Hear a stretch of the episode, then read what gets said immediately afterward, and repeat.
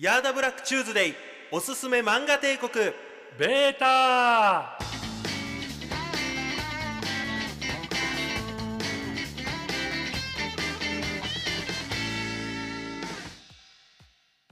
どうもヤーダブラックです。この番組は普段コンテンツディレクターや放送作家としてお仕事をしている男がヤーダブラックに変身して漫画を通して社会を本音で考察していく番組になっています。ということで本日も話し相手を務めてくれるのは怪人 H です。よろしくお願いします。よろしくお願いしおます。願いします。さて本日のテーマは？ホリエモンのおすすめ漫画特集。ホリエモンといえば知る人が知る漫画好きですがおすすめの漫画を紹介する面白い生き方をしたかったので仕方なく漫画を1000冊読んで考えた。という本があります。はい。でその中でまあ本当に実際1000冊紹介してんだけど、はい。ホリエモンさんが気になったっていう漫画の中から、さらに僕が気になった。お。僕らが気になった漫画を紹介するっていう完全乗っかり型の。乗っかり型の。全然いいと思います。リスペクトホリエモンさん。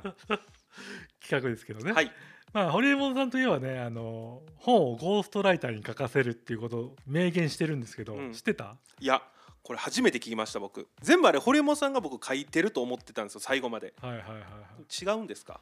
まあ、違うんですよね。ホリエモンさんは、えー、と喋ってるだけでそれを実際に書いてくれる人がいるからあの量を書けるんですね。なるほどな別にゴーストライターって悪いことじゃないですからね、なんかゴーストライターって言ったらなんか悪いイメージがあるんですけど、はい。まあえーっと何ですかねその人の代わりに誰かがやってるみたいな、うん。だその人が書いたわけじゃないみたいな。作曲したわけじゃないとか、だけどさ書く人はその人じゃないけど、うん。ね考えてる人はその人だから、まあそうですよね。ね、その人だ別にいいんじゃないですかっていう。放送作家でもねうん。お笑い芸人のネタ書いてることありますからねそれで例えば m 1優勝したりしたらそれも叩かれるんですかね？ゴーストライターに書いたネタで優勝してみたいな。まあさすがに m 1レベルだとやっぱり自分たちの人なん人間性が乗っかってこないとうん。か優勝できないから、うん。そこで多分作家がネタ書いてるってことないと思うけど。準々決勝ぐらいやったら言われますかね？でも俺ある r 1グランプリ決勝に行ったはい。芸人さんの元ネタを俺考えてたから、え？それもしかして r 1で出したんですか？R 1で決勝まで行ってよそのネタで。すごくないですか？ピン芸だから結構パッケージだからはいはいはいあの内容を変えていくのはその本人だよ。ちなみに誰誰なんですか？それは言えない。それは言えない。もう引退。それはダメですか、うん。ああそうですか。すごいな。でもそういうことって結構あるんで、はい。別に悪い共作なんで悪いことはないんですけど、うん。まあ、逆にねゴーストライター側からするとどんどんそういう情報をね、うん。あの表に出してってもらった方が、うん。僕らの存在も知ってもらえますから。確かに、あのいいこともあると思うんですけど、うん。今回ねこの、はい。漫画を紹介する本は、うん。これホリエモンさんが自分で喋ったことをそのまま載せてる本なんで、うん、いっぱいあるホリエモンさんの本の中でもかなりホリエモン色が強いんじゃないかと。いいっすね。結構他のやつとかやったらこのまとめる人によっては結構大幅にカットっていうか中身削られたりとかここもっと強調してほしいっていうのがあると思うんですけどそのまま載ってたらホリエモンの言葉じゃないですか。まあ多分だ本からだってホリエモンの脳にしか面白い漫画とかこう思うってことはないわけじゃん、うんうんうんうん一時情報なわけじゃん、うんうんうんうんそれをそのまま載せるしかないタイトルじゃん。確かに。らズルできないやつだから。確かに。これ結構ホリエモンさんの本音が語られてる本だなって勝手に思って、うん。そういう意味でも面白いんですけど、うんっていうことで、えー、ホリエモンさんが面白いと思った本の中から「道楽息子」という漫画です、はい。えー作者は小瀬明さん、うん。まあ、これ夏子の酒とかねうんうん。結構ヒットメーカーですけど、うーん。小学館で発売されていた全18巻、うんうん。うん。えー漫画のあらすじから紹介すると保育園でアルバイトをしていた主人公がひょんなことから落語に誘われて見に行くんだけど、はい。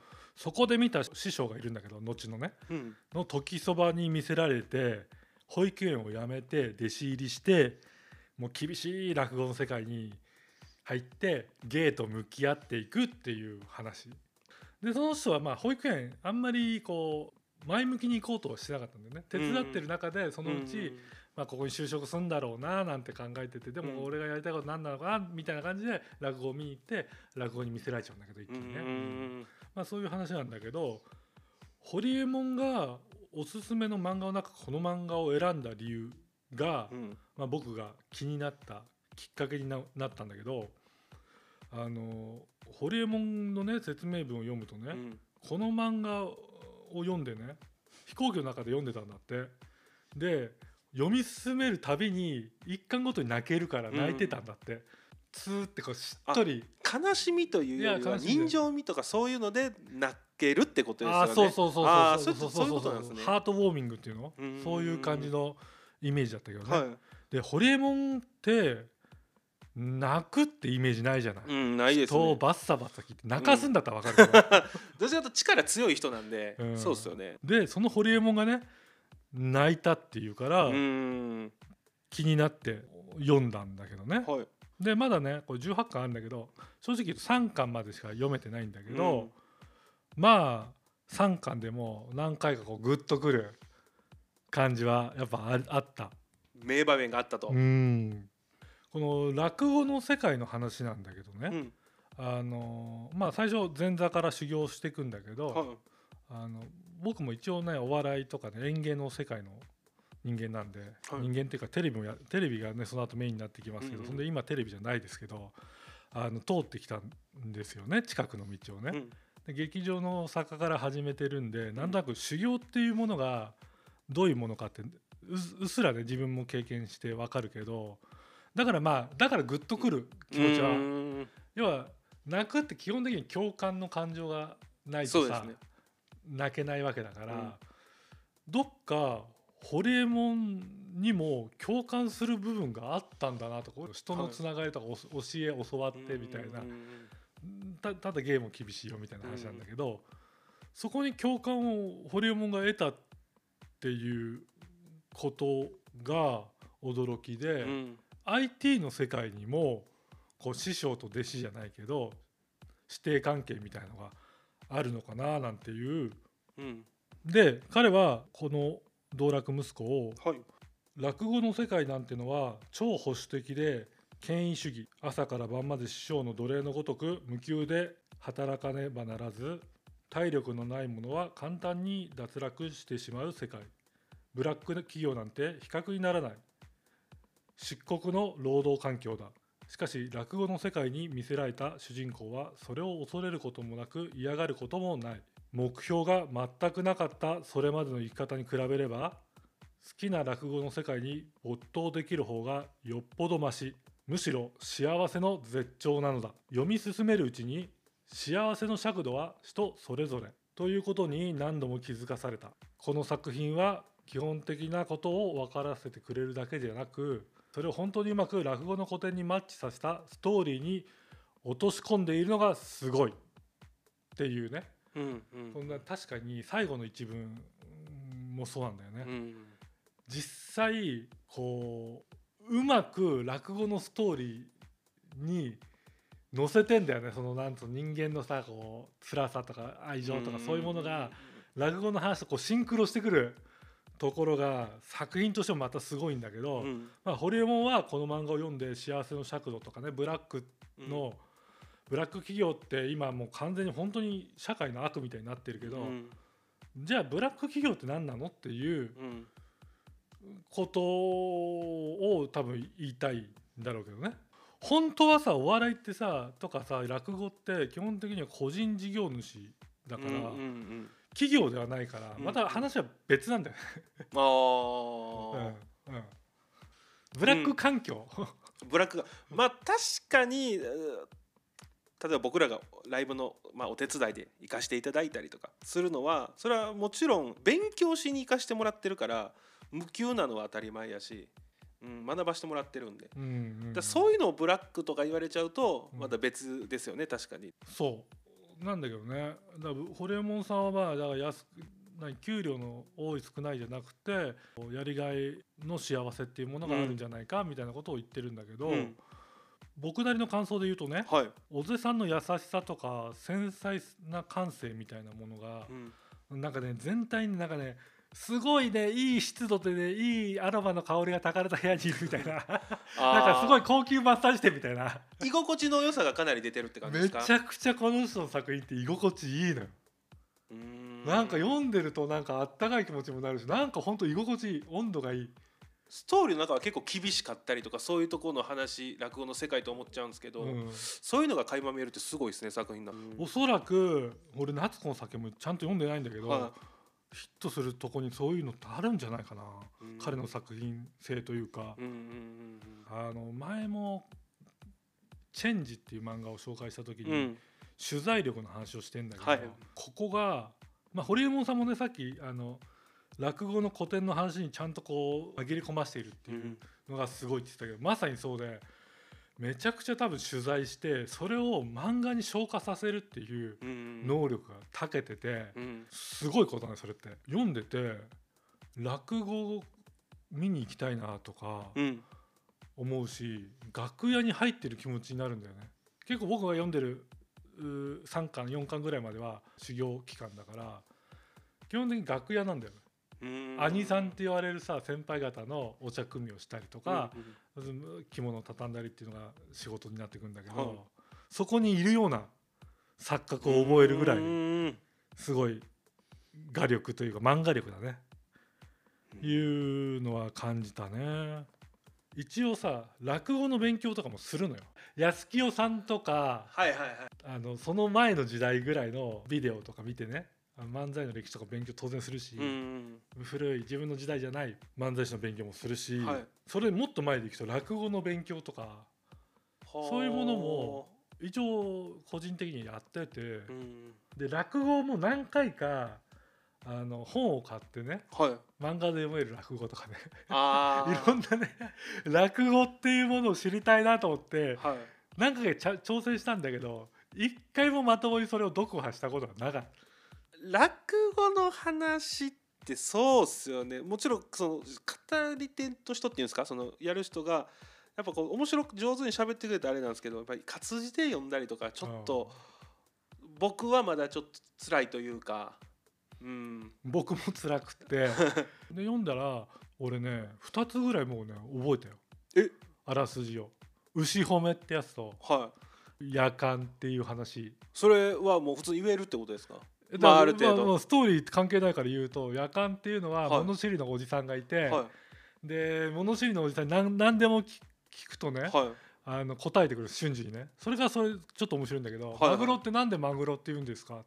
あの身が真っ黒だからよ。でいろいろな何でも答えてくれるあすぐ答えてくれる。すぐ答えてくれるすごいレスポンスね。そう。それが適当なんだけど それが面白くってで夜間ってなんで夜間って言うんですか、っていう話になってって、はい。夜間は難しいわけよまあ確かにとっさには返答できないですよそう。源平合戦な何何戦があって戦であの兜を落としてしまったと。うんうん。戦いのさなかに。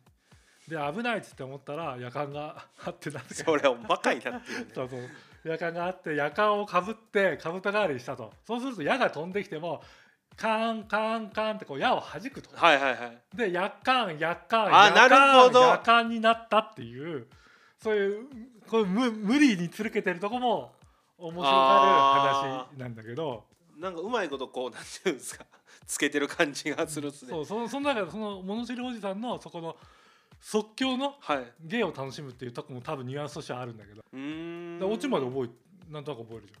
おそう。牛褒めっていうのもあって、はい。牛褒めっていうのはあの与太郎ってわかる？ビーバップハイスクールとかよ見てる人よくわかる。頭が足りない子っていうかあー。抜けてる子？抜けてる子。はいはいはい、うん。天然みたいな天然感じですか？みたいな子が主人公でいいんだけど、はい。与太郎はうんでもみんな可愛がってるの与太郎は、はい。ちょっと抜けてて。で隣の家が隣近所の家が家建てたからはいはい。褒めに行ってきなさいあ与太郎に。与太郎に。はいはい。家を褒めなさいそしたらお小遣いくれるかもしれないぞっつって。はいはい教えてくれるので褒めるってどうやって褒めたらいいんだっつって。うんうんうんうん。与太郎バカだから聞くのよ。はいはいはそしたらあのあのヒノキはなんとかのヒノキですごくいい大黒柱ですい、ねこの玄関はこんな感じですごくいいですね。うんうんうん。一期一個教えてくれるのおじさんが、はいはいはい。で分かったおいらちょっと褒めてくるよっつって行くんだけど。で、まあ、うん。言われた通り言って褒めれたの、うん。いい木ですね。いい玄関ですね。そしたら庭に牛がいたのうんうんだから牛の肛門見てこのこお尻はヒノキ作りでいいなんとかですね。って終わるっていう。なるほど。何でも褒めたいっていう問題じゃないんですけどね。そうそうそう、ねその与太郎のキャラクターアホだっていうキャラクターも含めて可愛い話可愛いですね確かに。そういう話って今まで一つも覚えられなかったんだけど、うんこの本読んだらなんとなくざっくりねオチまで筋がわかるっていうぐらいすごい画力の漫画なんだけど、うんうん。で、えー話をねさっきのブラック企業とかねブラック働き方みたいなことにちょっと戻すんだけど、うんこれいろんな考え方ができるとこだから、うん。一つの意見としてね聞いてほしいんだけどね,、はい。ね事務所の養成所の講師をやっておりますけどね。はい。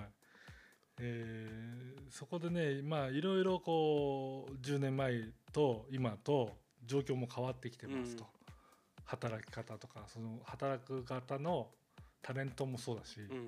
まあ、昔と違ってさすごく個人の考え方とか感性にうん。委ねるっていうところってすごく大きくなってきてない？うーん。まあ分かんないか。そうですね。10年前はまだ学生やったんで。なんか昔は要はもうちょっとね乱暴いい言い方難しいけど、うんあのお笑いの世界で上下関係しっかりしてたりとか、うん。あのそれこそ落語に近いとこあって修行なんつうのお手伝いっていう形で、えーお笑いのライブ手伝ったりそいろいろ先輩のお付きみたいな感じで遊びに連れてってもらいながら芸を学ぶみたいなことがあったんだけど、はい。それがだいぶ緩い。まあ緩いっすか？緩い。めちゃくちゃ緩いっていう気がしててで実際にそれをあんまりややってくれんなっていう、まあ、世の中の流れもうん。あってじああんま先輩付き合い後輩付き合いっていうのもまあお俺らはね大人になっちゃったからしなくなっちゃったけど、はい。しないでしょ。先輩とかってもう本当もう軽く喋るだけやしなんか「お前」みたいな感じで先輩からも特に言われることないし。ああ飯行こうとかない、別にないですし。う、ん、まあなんかなあなあな感じというかうん。なんかお世話になってる先輩はってあんま浮かばないでし浮かばないっすねまだ。ょそれがまあね今後出てくる可能性全然あるけど。かわいそうだなって俺思ってて。かわいそう。えぼむしろ僕喜ぶべきことやと思ってたんですけど違うんですか？何にも勉強できてないじゃん。確かに。ほぼ独学と言ったら響きいいですけどそうですよね。うん。見よう見まねで勝手にやらしてもらってますみたいな。そうでしょ？はいでしかも芯食ってないじゃん。芯食ってないしめちゃくちゃ大きくそれてます。カーブしてます。これがねあのどうなのかなと思ってね。うん。上の人たち活躍してる人たちがどういうふうに振る舞っているかみたいなことを実際目目で見て学ぶう場所が今少なくなってきてるっていうことがある中で、うん。道楽息子で描かれる落語の世界では、うん。今もねもう絶対正義なのよ師匠が、うん師匠が黒いものを白いって言ったら白いっていうお世界。ーざ昔ながらの。そう。うんそう。靴の並べ方から教わるっていうね。あそういうのもあるんですか？そういうのもある僕らそういうの言われた親にも言われたことないかもしれないです。靴並べろなんて。いや本当にそうよ。これって芸を学ぶっていう意味ではねーうん。一番手っ取り早いんですよ。その YouTube で検索して探すんだったら憧れの先輩見つけて一挙一足をね見ておいた方が実践的だから。うん。あ売れてる人から直接学ぶってことですよね。そうそうそうそうそうそうそうそうそうプロでさ落語もさお笑いもさ、えー、とゲーム配信者もさ全部そうだけどさ、エンターテインメントでお金を取るってことの気遣いって気配り気遣いっていうのが、うん。もう何より学ぶべき点なんだよね。うんうん。要はお客さんがどうやったら喜ぶか。うん。っていうのが弟子の頃は先輩とか師匠がどうやったら喜ぶかっていうことを考える。強制的に考えさせてもらえる確かにその言われてから最初は動くけどだんだん相手の気持ちを先に汲み取って先に先回りして何々しといてあげるとか靴例えば出しといてあげる橋渡してあげるとかうん、そういうのができるようになればっていうことですよね、うん。多分ね。多分師匠厳しい師匠だったらしてあげるって言うと怒られるあ確かに させていただいてるんですね。ね。それもちょっと気をつけないと。うん。っていう環境がすごくあの落語家の世界には充実してる、うん前座になって、えーすこの辺の末広亭とかあるけどさそこの楽屋に行ってそれこそ俺の同期のもともと芸人で、うん。今落語家でちょっと人気になってる落語家が実はいるんだけどえー。今度そいつにも話聞いてみようかなとは思ってるんだけどね。はあのその子が前座中に言ってたのはもう師匠のお茶の好みまで勉強しないといけないなって、いもうお茶っていうのはあの普通のお茶ですよね。お茶。例えば10人ぐらい師匠いるじゃん、はい。自分にとって全員師匠じゃん。確かに。先輩だから、うん。でえー A さん B さん C さん全員お茶の濃さが違うから。えそんなこの人はぬるい。この人は濃いとかを覚えてるのよ全部。でこの漫画でも書いてあって。あー。さらに驚いたのが畳み方着物を畳むの仕事なのよはいはいはい、まあ、師匠のが脱いだ着物とかってそうそうそうそうそれが楽屋で入れ替わりか立ち替わり師匠が出てくるわけじゃん。うん。でその師匠の服を脱がして畳んで戻すんだけど一問によって畳み方違うんだって。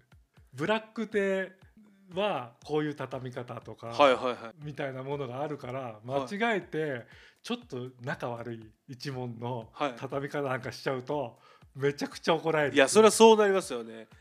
なんかそういうとこでねあのもう、まあ、ある意味強制力を持って有無も言わせずうん勉強していくっていう環境って今特にお笑いの世界ではないからそうっすねないっすね。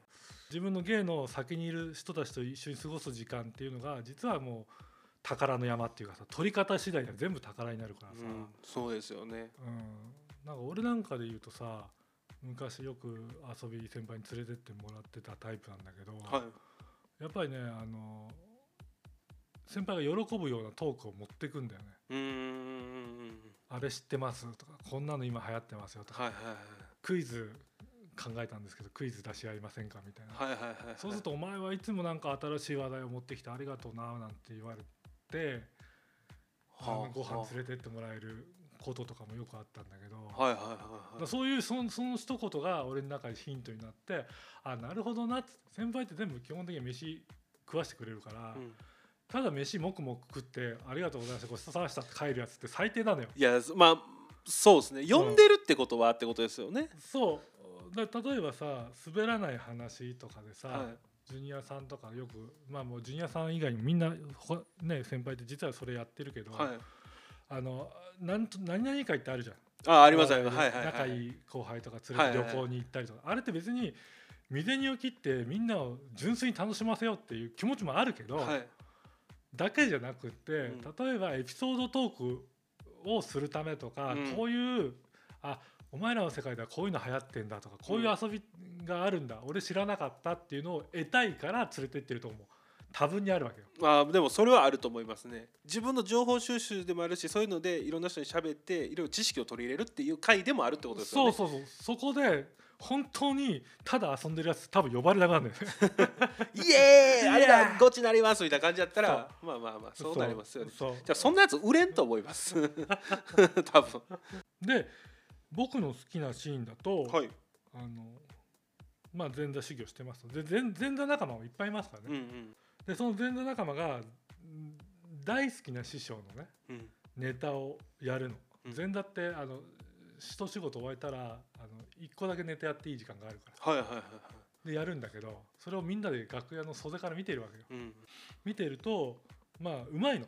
上手にやるんだけどまあ兄さんがねあの先輩が見てて金の取れる芸じゃねえなってうん。ボソッと言うのね、うん。このシーンが結構好きで、うんただ見よう見まねでコピーやったからじゃないですかね。ああそうそうそうそうそれか、ですよね。うん、やっぱコピーって劣化版だから、うん。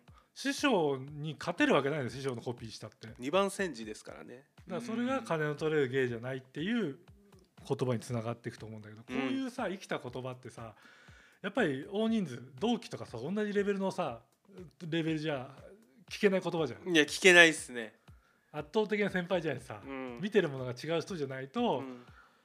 まあ、比較対象にもならないし。そで僕らぐらいのレベルやとコピーいっぱいいますからね。この間だから偽千鳥さんみたいなのいましたもん。コピーが悪いことじゃない。コピーから始めるんだけどこれを言われてるっていうことが意識できるってことがいいことだそういいそうですね、もう一個好きなシーンは今度楽屋で、うん。師匠たちにお茶配ってんだけど。でああのある程度、えー前座の期間も慣れ始めて34か月後ぐらい、うんうんうんうん。ちょっとなんとなくちょっ慣れてきたなんとなく分かって感じる一周して、その時にはい師匠にお茶を入れに行くの、そしたら師匠が「お前に入れる茶は尺に触る味だね」って小言を言われちゃう。このシーンもまたねなんかねすごいいいシーンなんだよね。ほうほう尺に触る、うん。これももちろん聞きますよ。これどういう意図で師匠は？うーんこなれてる感ではない。正解。あ正解ですか。ちょっとこんな感じやろこの師匠みたいな。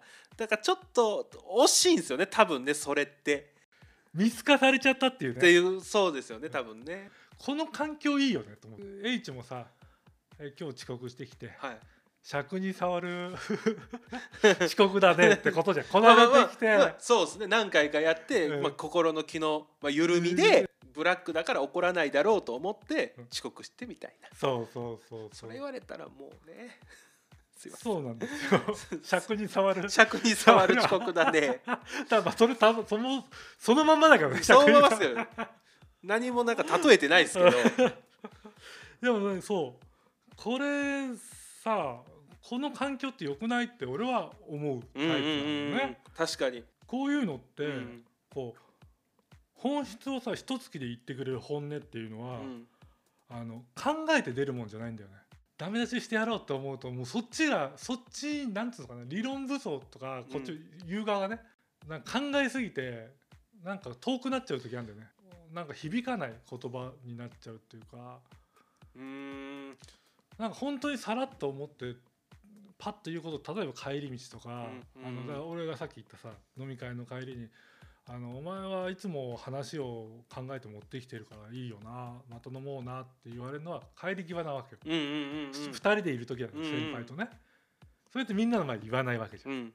でそれって同じ時間をその人と過ごしている時間が長いからそういうタイミングがあって、うん。そういうポロッとこうあーなるほどなるほど住み込みとかさそういうさ年中いるみたいなのってさ今の感覚で言うとブラックだなみみたいなさ、感覚っていうかイメージになっちゃうんだけど、うんうん実はそこに飛び込むともう何百万その人たちが何十年っていうね、うんうんうん自分でね得てきたものをねまああげるって言ってあげられるもんじゃないけど、うん。自分の聞き耳を立ててればさ自分の感性を開いてればさいっぱい取れるわけじゃん、うんいろんな市場から。うんうんっていうのを財産とするか、うん。その時給1,000円1,500円で換算するかっていうのはあなたのセンスですよっていう。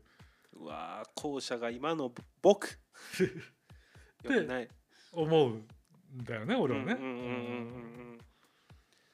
お金だけに見たらそれはもちろんね割良くないですけどでも違うんですよね。うん。そうっすこうやって考えると一部例外はあるとしても、うん。ブラック企業とかブラックなんとか環境し職場環境の正体っていうのは、結局ねその人自分自身にある気がするのよね。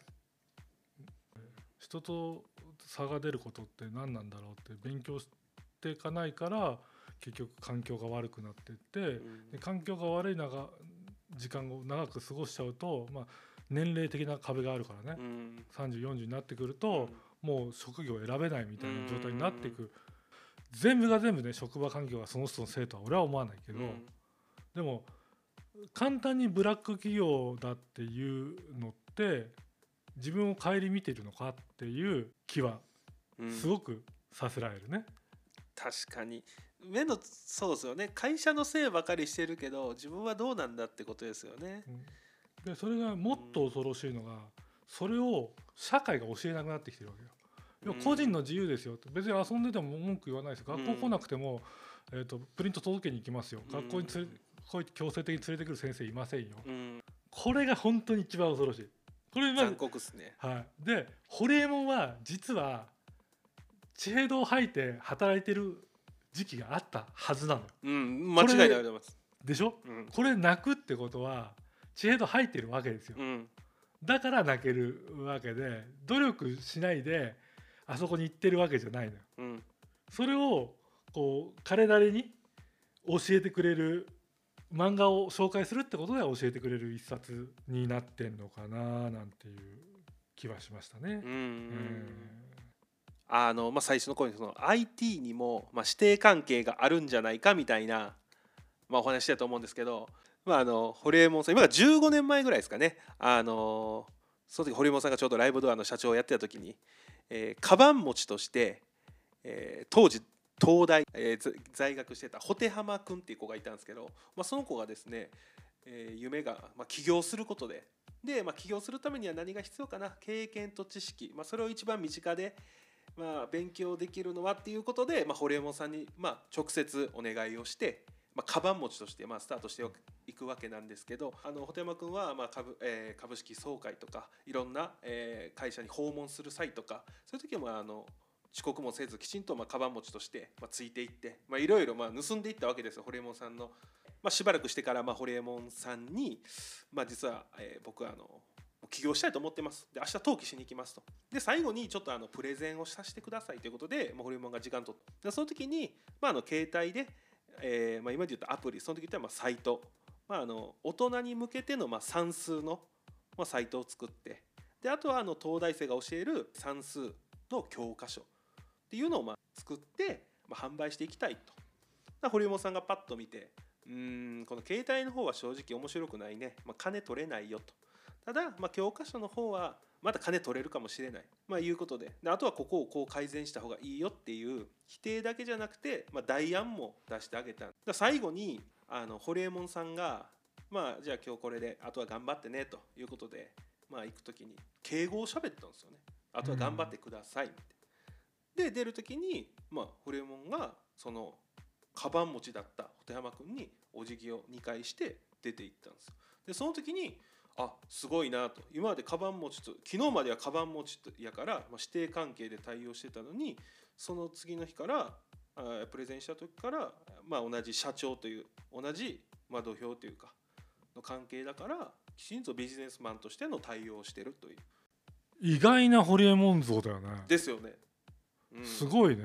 うん。なんか今ゾワッとしたもん最後に。得することってあんまりないもんねホリエモンさんからするとうんねほぼないと思います。よその時だってもう何百億とかね稼いでる会社やったわけですから、うん。それもだから指定関係に入りますよねう絶対、んあると思う。ですよねそういうことをまあね教えてくれる環境俺はなんかちょっとアマちゃんだからある程度強制力を持って教えてくれる環境もう少しあってもいいのかななんていうのは思うけどね、若い人まあでも若い人からとしたら別にそんなんいらねえよっていうね、そこがね難しいとこっすよね、まあ、道楽息子っていうねはい堀江さんが紹介する漫画から上下関係とか上司部下とか先輩後輩関係みたいなことまでね考えさせられる一冊になってますので例えばこの本をおすすめするとしたら、うん。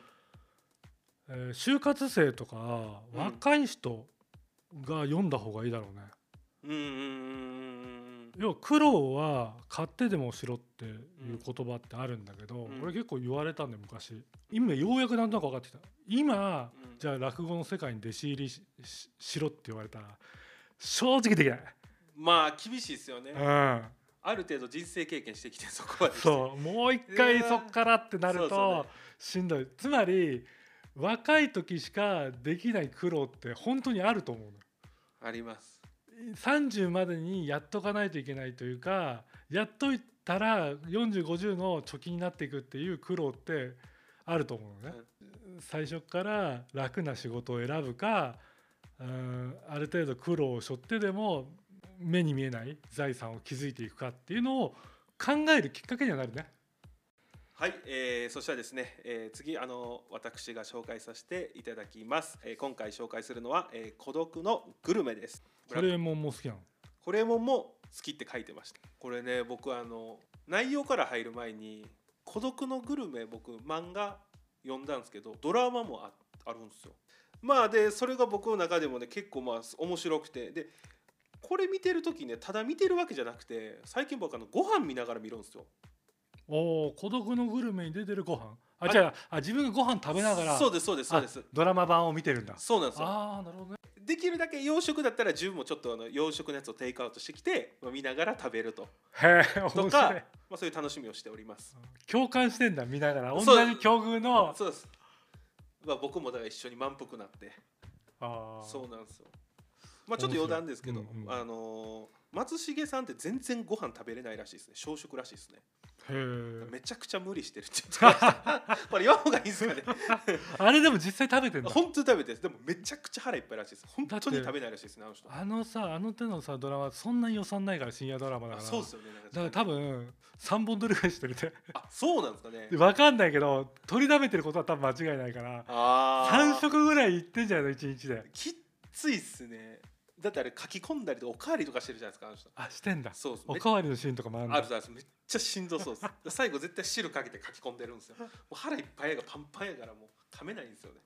まあそういうまあドラマ版ドラマななんですけど、まあ、漫画の方の、まあ、内容を、まあ、説明しますと、主人公である、まあ、個人経営者の、まあ、井の頭五郎フラッと、うん。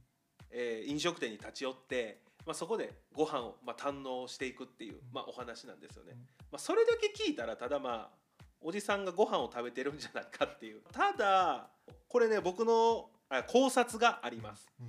であのただ食事をするものを見る読むんやったら多分おいしんぼとかなんかもっとね有名どころってあると思うんですよ。あっちの方確が、まあ、料理のこう作り方であったりとか材料であったりとか、うんちくとかね。そうそううんちくだってあだったりとか。料理に関してはもう特化してる漫画で勝てるやつないと思うんですよ。正直トップ走ってると思うんですよ。だこの「孤独のグルメ」は食事シーンを見るわけじゃなくてその五郎のその五郎を見てほしいんですよね。五郎を見てほしい。先にこのホリエモンさんが先ほど紹介してるっていうのがテーマなので、まあ、お話しした内容を抜粋したんですけどこの漫画は文庫本の発売が2000年。ずいぶん昔の漫画である。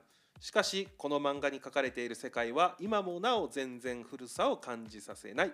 これはあの最初に書いてあるあの古い古さを感じなかったっていうのは多分絵のことではないと思うんですよね。中身の話なんですけど、いつの時代にも、まあ、あの時間にまあ追われてまあ、あの忙しそうにしてる人って別に20年前だろうが今だろうがって変わらないと思うんですよね。うんでそれは多分時間とかないしお金使ってすることもまあ比較的少ないと。だから癒しの時間が非常に少ないと思うんですよ。で癒しの時間って何かなと思うと僕の中で人間の三大欲求の中で言うと寝るか、まあ、ご飯食べるかどっちかだと思うんですよ。うん。で日中で考えると寝てる時って意識ないんでね。別にまあな関係ないと思うんですけど日中だと多分食事になると思うんですよ。その食事をちょっとでも贅沢自分のまあ癒しにしてあげるのがいいんじゃないかなって僕は思うんですよね。でこのホリエモンさんが古さを感じたいっていうのは多分ホリエモンさんは昔めちゃめちゃ忙しい人やったと思うんですよ。今もそうですけど。でこの人はご飯食べずに仕事に没頭するってタイプの人間じゃないですか。でも五郎は仕事終わった後にまだ勤務中やのに自分が気になる店にふらり立ち寄って、まあ、そこのご飯を、まあ、ゆっくりとああだこうだってなんかずっとメニュー表を見ながら最初5分ぐらい喋ってでまたなんか料理追加したりとかしていつもなんか店出る時夕方とかなってるんですよ。車入ったはずやのに。結構いるんだね。結構いてどんだけ時間経ってんねんと。あれ自分の中で喋ってんだっけ？あそう自分の中でそう喋ってるんですよ。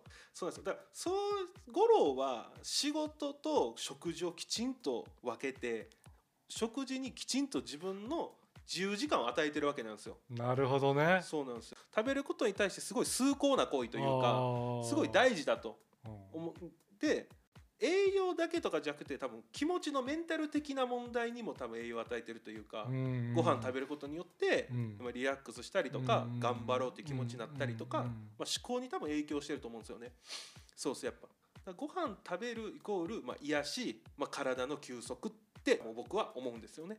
うんメンタルバランスを保つために食事に時間をかけてみたいな、どまあある種贅沢だよね、うん、贅沢だと思います。なんかさ今さ食事もかなりエンターテインメントになってきちゃってるじゃない、要はさっきもラーメン屋行ってさ、うん。ラーメン食べる前に写真撮っちゃってる自分がいて。うん。でなんなんだったらこの味の感想メモろうとかさはいはいはい、そんなことを考えちゃう。そんなのってさリラックスではないもんね。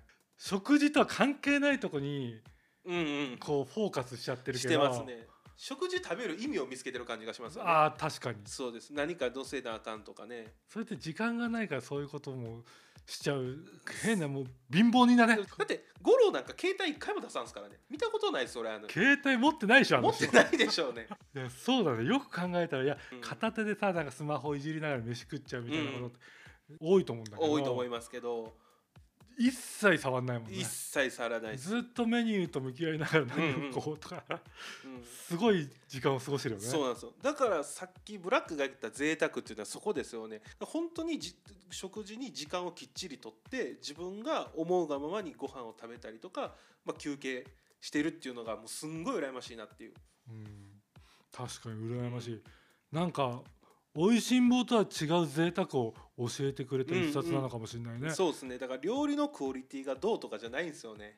ああ。孤独のグルメって食事を楽しむ漫画じゃなくって、うん。食事と向き合っている時間を楽しむ漫画なんだ、ね、そうですね。そうです。そこの贅沢さにみんなこう共感を得るんだ。うんい多分いなとか憧れとか、うん。そうだと思いますね。面白いね、はい。うんまあいう形で。で、えーこの漫画を読んでほしいのは今あのもういっぱいいっぱいでしんどいなっていう人、うん。うん、完璧主義者だったりとか。そういう人にちょっとこう見てちょっとこう五郎節というかちょっと癒される要素あるんですよ。自分で一人で焼肉食ってたら俺は火力発電所かみたいな一人で ずっと肉焼いてるからとかなんかそういう言葉のなんか選び方とかもちょっとセンス感じるんでまあそういう人にちょっと読んでもらったらいいんじゃないかなと思います。